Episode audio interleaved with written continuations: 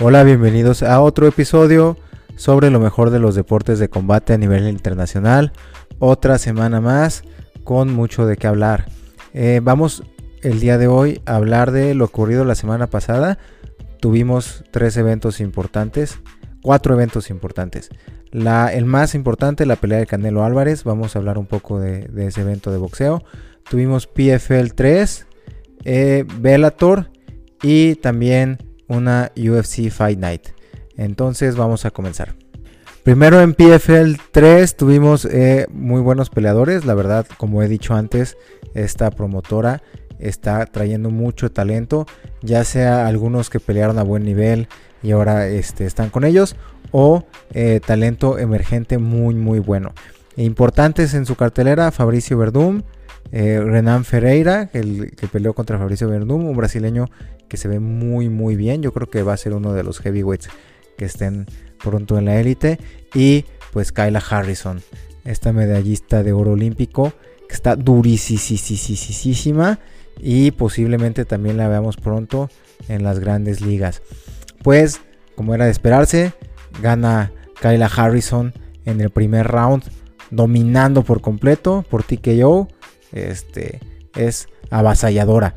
Y Fabricio Verdum eh, pierde en el primer round, estuvo un poco rara su pelea, eh, mete a su oponente en un triángulo, aparentemente tapea y después, después del tap, Fabricio Verdum argumenta que suelta y, este, y es derrotado vía Grand Pound, aunque ya se anunció que la pelea va a ser un no contest, entonces este, veremos qué pasa en, en este torneo, porque recuerden que PFL lo que tiene es que es un torneo. Entonces vamos a ver eh, cómo se va dando el torneo heavyweight y obviamente pues Kyla Harrison con todo. Viernes fue Bellator 258 y estuvo bastante, bastante interesante. Empezó la primera pelea de las preliminares, fue Eric El Gollito Pérez, este mexicano que estuvo en el UFC, que le fue muy bien en, en el UFC y, este, y ahora lo tenemos en Bellator. Dominó por completo, qué buen grappling, la verdad dominando encima eh, con Grand Pound. Y bueno, ganó su pelea por decisión unánime, totalmente dominante. Después tuvimos a una pelea, también estaba muy interesante, yo la quería ver. Lawrence Larkin, ya veterano, contra Rafael Carvalho, ex campeón de Bellator. Y Lawrence Larkin se vio muy, muy bien, muy inteligente. Ese buen striking que tiene, buena defensa de derribo. Y este, pues muy, muy competente y dominó. Fue decisión dividida, pero yo lo vi dominar por completo a Rafael Carvalho. Entonces ahí está en la pelea en el peso medio. Eh, después tuvimos a Michael Venom Page, quien siempre es un espectáculo ver. La verdad, les puede caer bien o mal, pero sigue siendo de mis peleadores favoritos por su estilo, este estilo de, de karate. Los peleadores que vienen de combate por puntos desarrollan una agilidad y una explosividad un manejo de distancia asombroso. Y bueno, nada, nadie mejor en el mundo que Michael Venom Page. Son muy, muy pocas personas en el mundo que pueden este, tener este estilo. Michael Page, eh, Raymond Daniels, Stephen Thompson. Increíbles, ¿no? Eh, pues siempre argumentan que Michael, Michael Page no se enfrenta a rivales de calidad. Se enfrenta a Derek Anderson, un peleador muy, muy duro. Y lo termina derrotando por TKO eh, debido a que le rompió la nariz. Impresionante, se hizo viral. Pueden ver ese video. Eh, ¿Qué pasa? Michael Venom Page ataca mucho en Blitz, este famoso Blitz de karate, donde es un movimiento explosivo en línea recta. Generalmente en el Blitz entra muy bien el cruzado. Entonces estuvo atacando mucho con su cruzado de derecha. Este Derek Anderson empezó a cabecear, moverse mucho.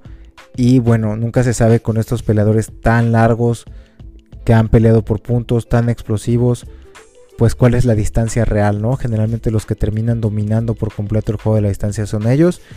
Derek Anderson cabecea a un lado por el condicionamiento que ya tenía de este blitz. Y con una patada puesta en el lugar perfecto, eh, termina Michael Page destruyéndole el rostro. Impresionante.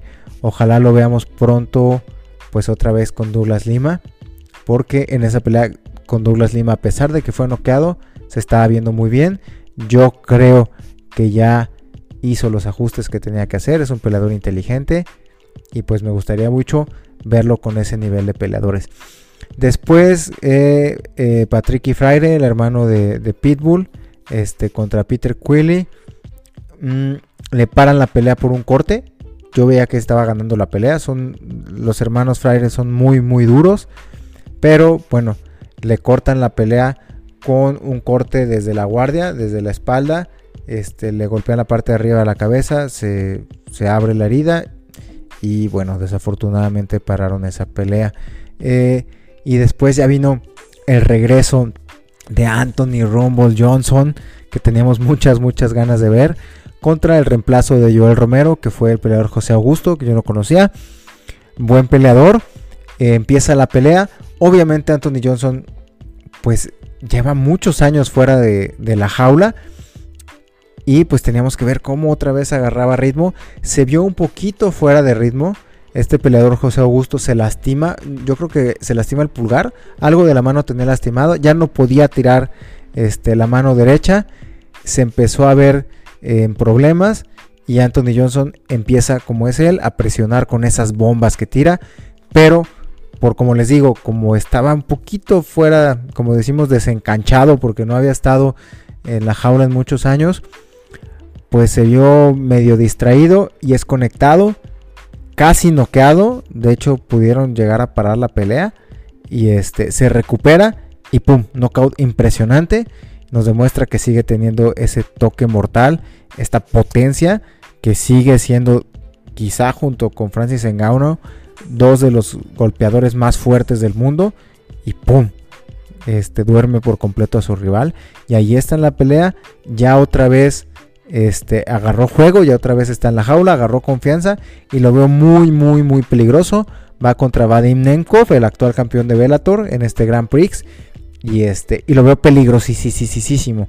Igual y se lleva el Grand Prix completo, ¿no? Es, es un verdadero monstruo. Y bueno, la pelea principal, el campeonato de peso gallo. Sergio Pettis, el hermano de Anthony Pettis, contra Jorge Juan Archuleta, eh, compañero de entrenamiento de TJ Dillashaw.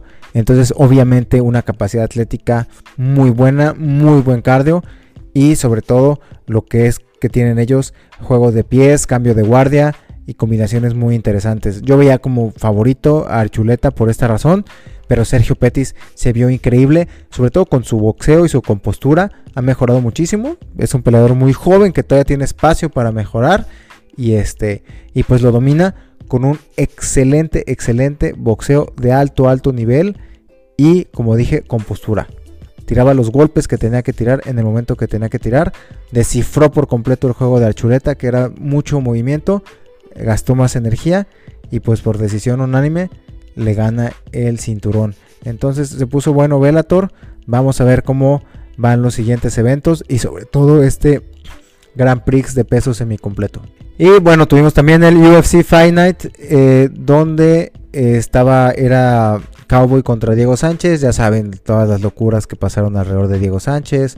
Este, Cowboy tuvo que tener un oponente de reemplazo. Y bueno, en esa pelea hubo algunas eh, peleas interesantes. Neil Magny contra Geoff Neal son contendientes, la verdad, de los, de los buenos peleadores de peso welter. Y Neil Magny se ve muy, muy bien superó por completo muy inteligente a Geoff Neal. Y bueno, quizá lo veamos contra Hamza Chimaev. Este, y ahí están en la contienda. Cowboy Cerrone, pues desafortunadamente es noqueado. Ya muchas millas encima. Este, un peleador con más de 50 peleas. Entonces, este, pues yo sí quisiera que volviera. Sí quisiera verlo de regreso y que ganara un poco. Pero ya eh, tiene, me parece que un pie fuera, ya está más cerca del retiro que de retomar una, una muy buena carrera. Leyenda, definitivamente Salón de la Fama. Y ojalá sí le podamos ver un par de pelas ganando. Y luego pues es que se retirara todavía este, con cierta salud. Y en la pelea principal pues tuvimos a eh, Marina Rodríguez contra Michelle Watterson. Muy muy buena pelea. De hecho Michelle Watterson ha perdido últimamente, no le ha ido muy bien pero a pesar de haber perdido, ha dado muy muy buenas peleas.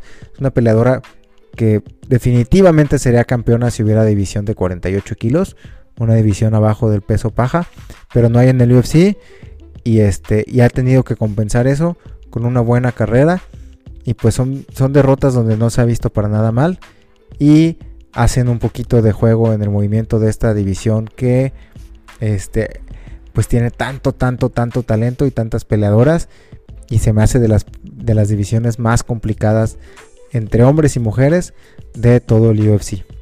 Y bueno, ya vamos a hablar de, de, lo más mediático e importante de ese fin de semana, que fue el evento de Canelo Álvarez contra Billy Joe Sanders. Impresionante, todo, todo, todo. Eh, se decía que, el MMA iba a terminar desplazando al boxeo eventualmente, pues por muchos factores, ¿no? Sobre todo porque los promotores eh, y la gente alrededor del boxeo lo estaban matando.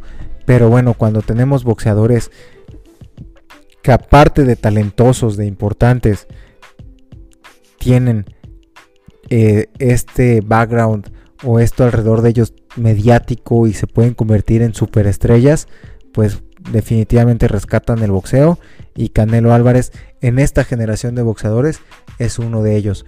Entonces, un gran evento, eh, sobre todo fuera del ring, se vio muy muy bien el evento, las entradas de los dos peleadores, impresionantes lo que hicieron de show, el show alrededor del Canelo, este con la familia Aguilar cantando, con los bailarines, con todo.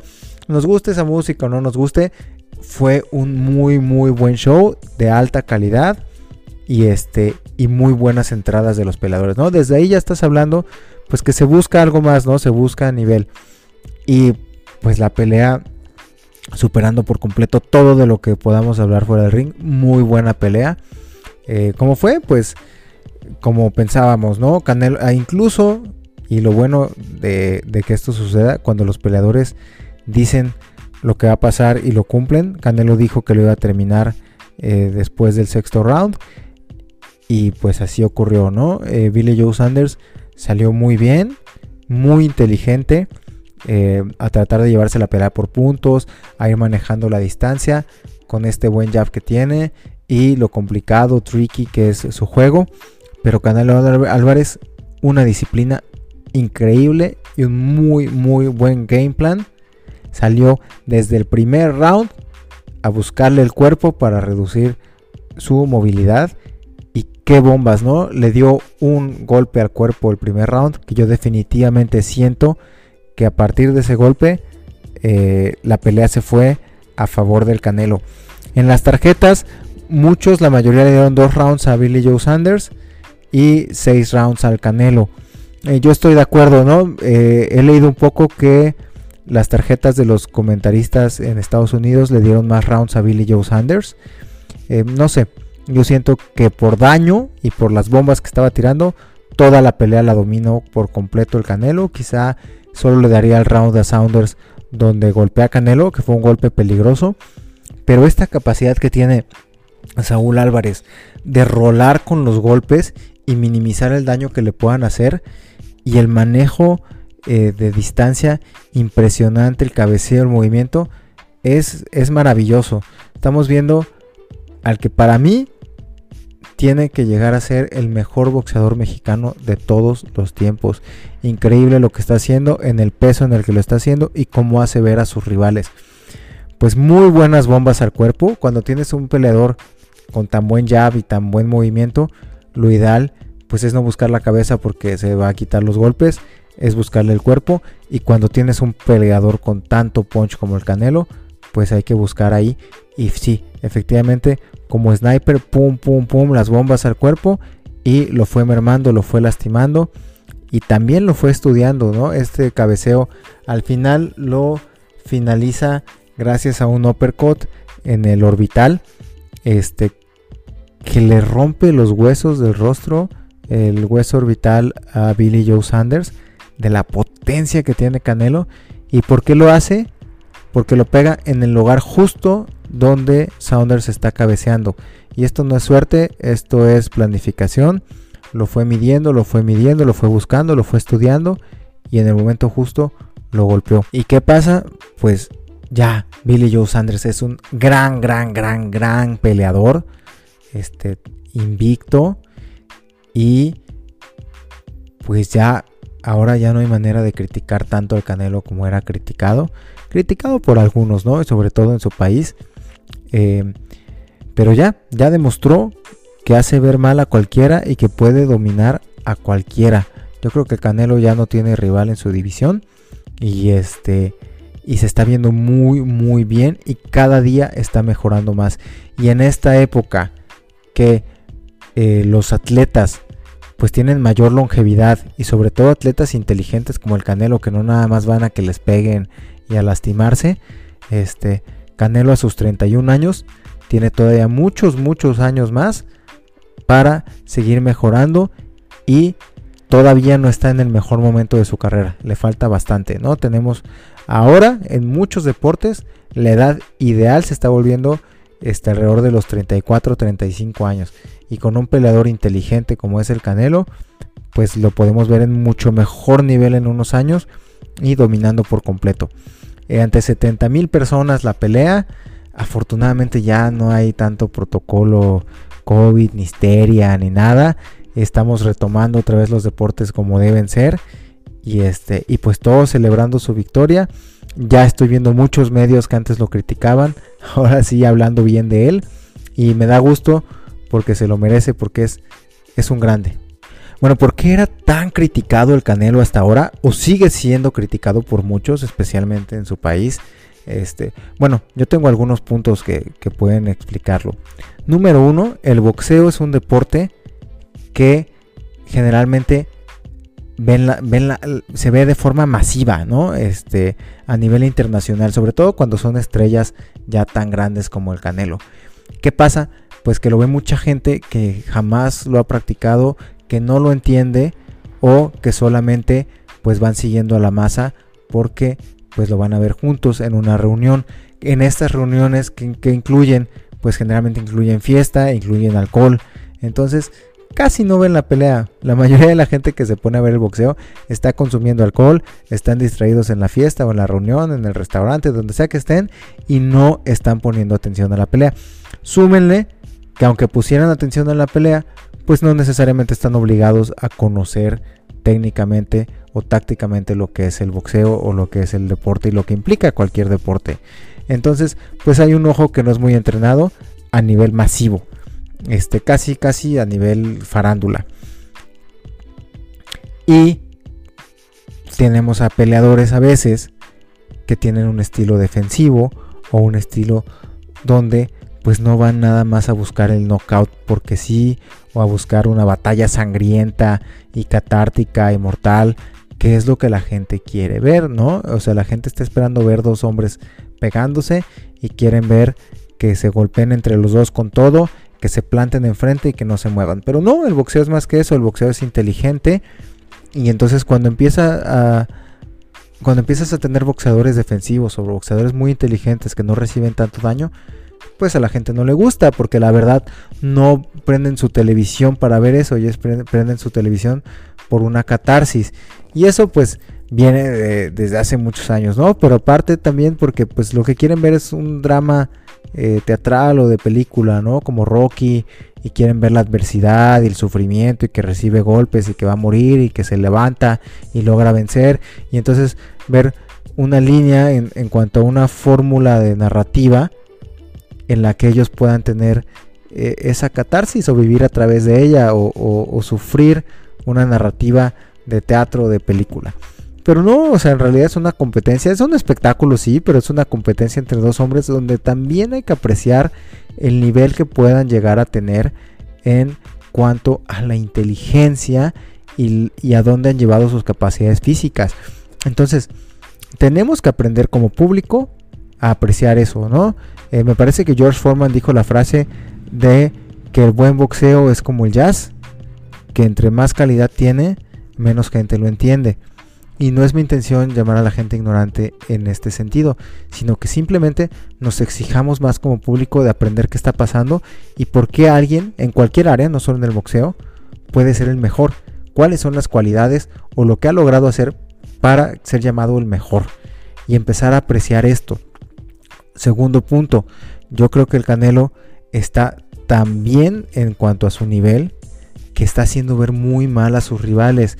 Y hay cosas que no se aprecian en la televisión, como las bombas que tira el cuerpo al Canelo, que de verdad son devastadoras. Y gracias a la pelea ahora con Billy Joe Sanders, que le dimos un buen uppercut, sí, sí fue un muy buen uppercut, sí fue impresionante, sí.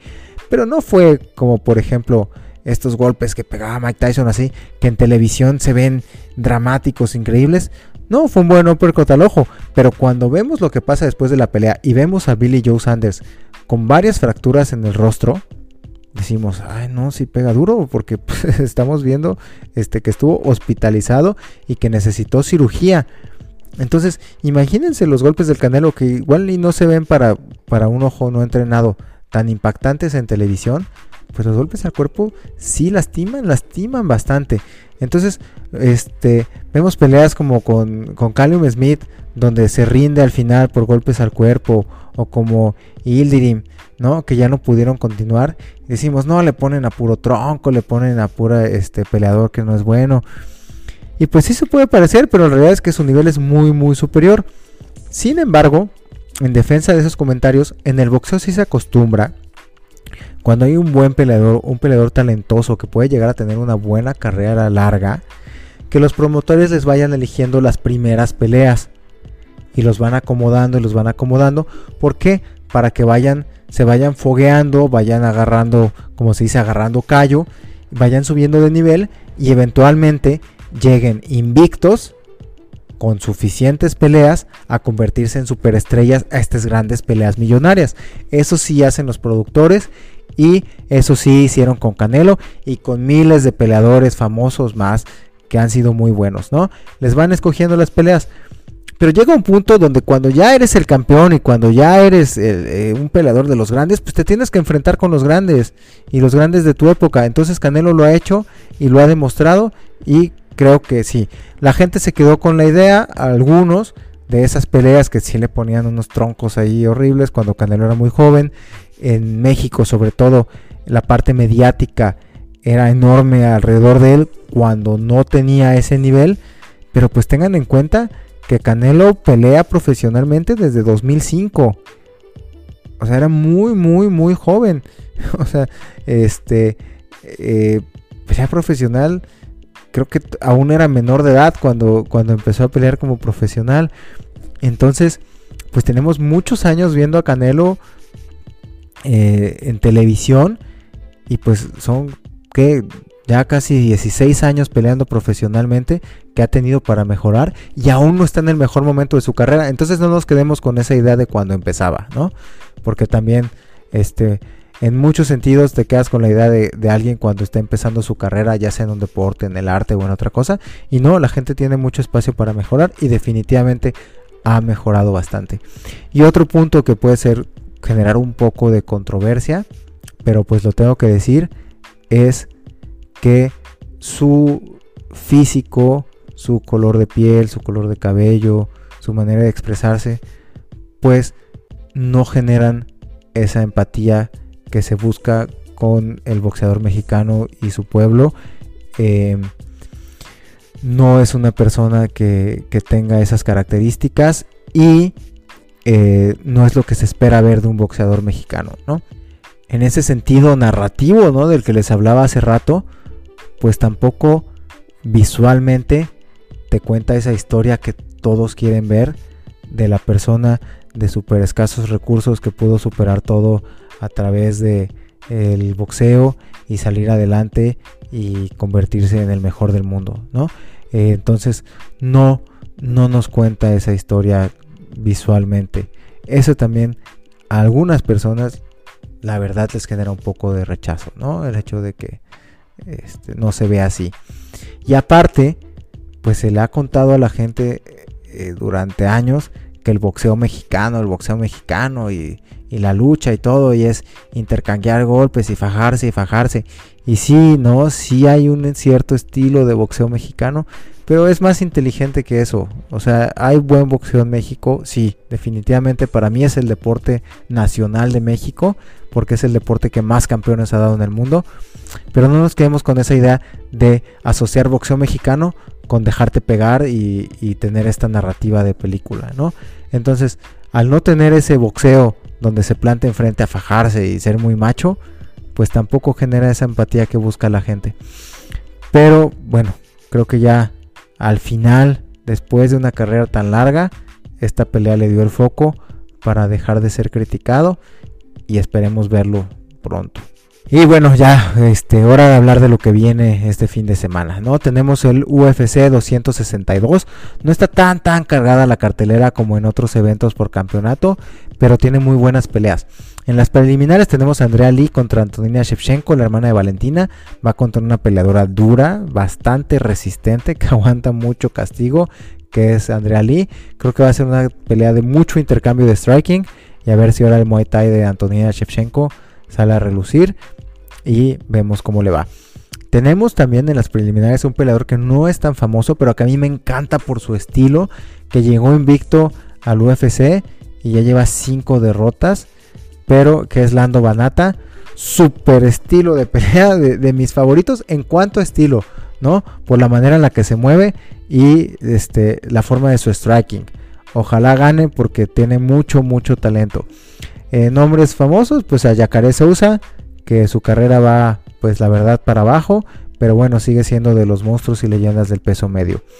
Y ya en la pelea, en la cartelera principal, tenemos Shane Burgos contra Edson Barbosa.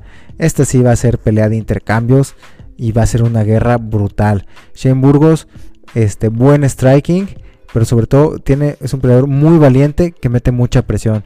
Y Edson Barbosa, pues en algún momento el mayor leg kicker del UFC con patadas a las piernas brutales y una switch kick muy muy muy rápida, patadas de miedo, entonces pues los intercambios entre ellos dos van a estar sangrientos. Em, no sé, yo creo que se la voy a dar a Edson Barbosa. Eh, otra pelea importante, Tony Ferguson regresa contra Beniel Dariush. Híjole, ¿no? Como que difícil la pelea para el regreso de Tony Ferguson, pero pues ya sabemos que es alguien que va contra los mejores, que no le tiene miedo a nada. Y este. Y pues recuerden que Tony Ferguson venía con una racha increíble. Entonces, aunque muchos ya lo descartan y piensan que ya descifraron su estilo, es un peleador súper, súper inteligente. Que va contra un peleador muy, muy, muy bueno y muy peligroso. Quisiera, quisiera darle la ventaja en esta pelea a Tony Ferguson. Me gustaría verlo de regreso, pero bastante cerrada esta pelea. Este, vamos a ver, ¿no? Me gustaría muchísimo que Tony Ferguson volviera a ganar. Este, y el evento principal, pues ah, la pelea por campeonato de Charles Oliveira contra Michael Chandler, ¿no? Muchos dicen que esta no debería ser pelea por campeonato, que pero mira, tenemos a un Charles Oliveira que tiene una de las rachas activas de victoria más grande del UFC que tiene récord de sumisiones, que es un monstruo, ¿por qué? Porque finaliza a todos sus rivales, ha finalizado a grandes y, este, y a rivales muy complicados como Kevin Lee, Tony Ferguson. Merece la pelea por el título, definitivamente. No se hablaba tanto de él, por eso para muchos a lo mejor no se les hace un, peleador para campeonato, porque no se le estaba dando tanto foco, pero definitivamente de los mejores del mundo. Increíble. Eh, no se le daba tanto foco porque empezó también su carrera muy, muy, muy joven. Y este. Y ahorita está en el mejor momento. Y Michael Chandler, pues sí tiene una sola pelea en el UFC, pero recuérdense que es campeón de Bellator, en donde algún momento fue el rostro de Bellator y se hablaba de que podía con cualquiera de la división de peso ligero del UFC. Talentosísimo y súper, súper atleta. Esta gente que viene de la lucha, siempre he dicho que son superhumanos.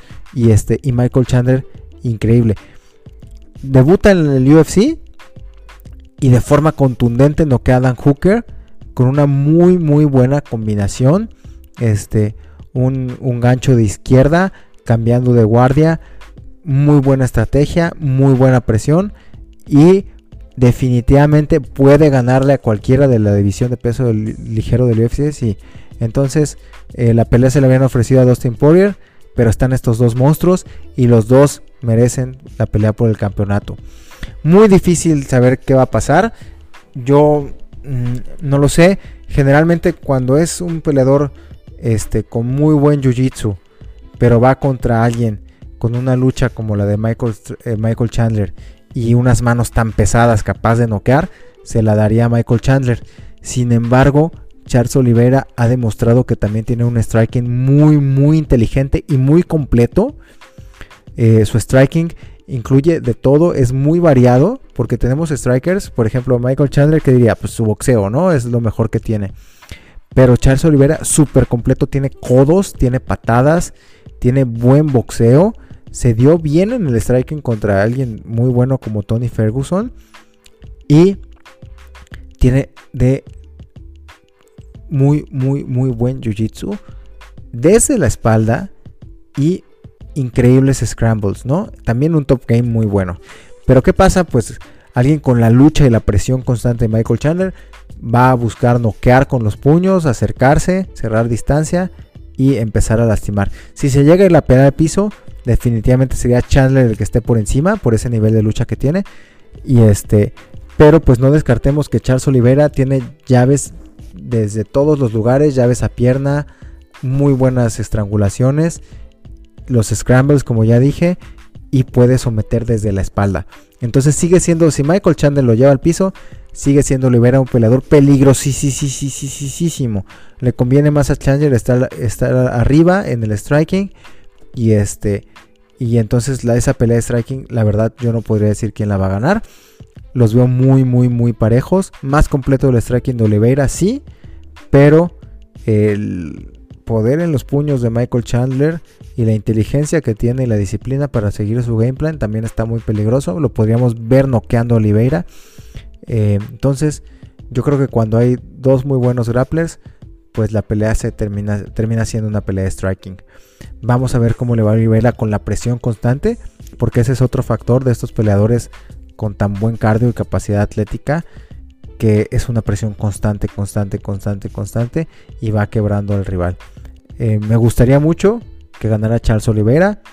Voy a, darle eh, un ligero margen de porcentaje de victoria a Oliveira por ser el peleador con más armas y más completo.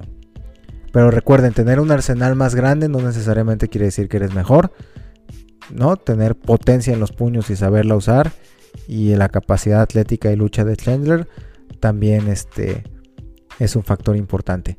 Entonces muy muy buena pelea, no tan cargada la cartelera, pero este, bastante bastante decente y sobre todo a pesar de que no son tan famosos a nivel internacional y no son peleadores con marketing tan grande alrededor de ellos, son de lo mejor de lo mejor del mundo y va a ser una pelea increíble.